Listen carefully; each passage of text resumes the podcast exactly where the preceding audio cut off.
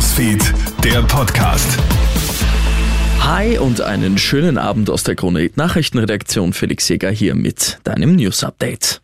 Heute Abend geht's für Red Bull Salzburg um die Europa League. Die Salzburger können das Achtelfinale der Champions League ja nicht mehr erreichen, aber es sind noch zwei Gruppenspiele zu spielen und man hat ein klares Ziel, den dritten Platz und die Europa League. Dafür sollen heute auswärts gegen Real Sociedad schon Punkte her, auch wenn's ein schwieriges Spiel wird. Salzburg-Coach Gerhard Struber. In dem Stadion ist ziemlich was los. Äh, ähm, Siege sind dort da, ähm, gewisserweise schon ein bisschen Erwartungshaltung von den Fans. Und von daher denke ich mir, die werden morgen alles auch in die Waagschale werfen, um in der Champions League äh, möglicherweise einen ersten Platz auch festzumachen. Ähm, und von daher gilt es für uns, höchste Konzentration in allen Bereichen, in allen Phasen des Spiels, auch in Standardsituationen gewappnet zu sein äh, und dann äh, zu schauen, was, was können wir da äh, rausproduzieren.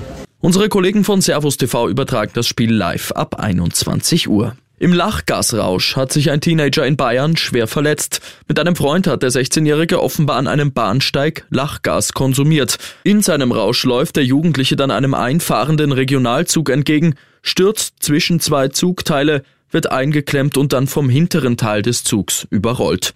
Die Ärzte kämpfen jetzt im Krankenhaus um ein Bein des 16-Jährigen. Die Polizei warnt erneut davor, Lachgas als Rauschmittel einzusetzen. Zu einem heftigen Zwischenfall kommt es auf einem Lufthansa-Flug von München nach Thailand. Ein Deutscher gerät mit seiner thailändischen Frau in einen heftigen Streit.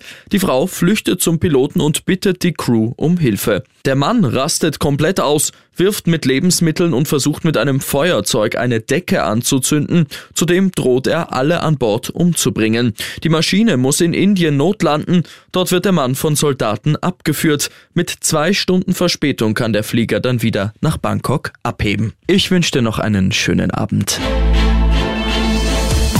Krone Hits, Newsfeed, der Podcast.